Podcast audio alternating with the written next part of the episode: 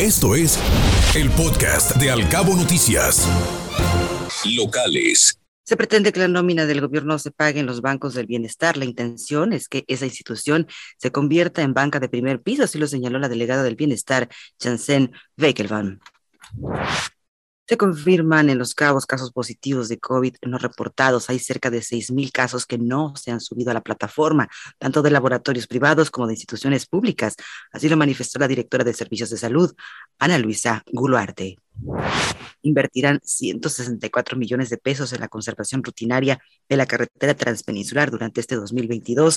A la fecha se han contratado el 65% de los recursos, así lo comentó el titular de la SCT en la entidad, Javier Rendón. Y en otros ámbitos de la información, están saturadas las colonias populares de los cabos de negocios con venta de bebidas embriagantes en botella cerrada. Existen sitios que tienen hasta tres de esos establecimientos, así lo refirió el vicepresidente de Canaco Los Cabos, Armando de la Cruz. Van cerca de 20 amonestaciones que se han realizado a través de inspección fiscal a negocios que incumplen las normas sanitarias en los cabos.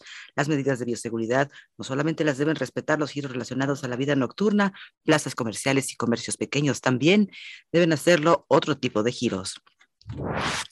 Varios negocios de la zona turística de Cabo San Lucas no respetan las banquetas, urgen integrar eh, pues a través de la Asociación de Empresarios del Centro Sanluqueño a que intervengan también las autoridades aplicando la reglamentación correspondiente. Así lo mencionó Tirso Sánchez, quien es precisamente el presidente de la Asociación de Empresarios del Centro de Cabo San Lucas, mencionando que se busca tener un acercamiento con la Dirección de Imagen Urbana para corregir el desorden que se ha suscitado en esa zona turística.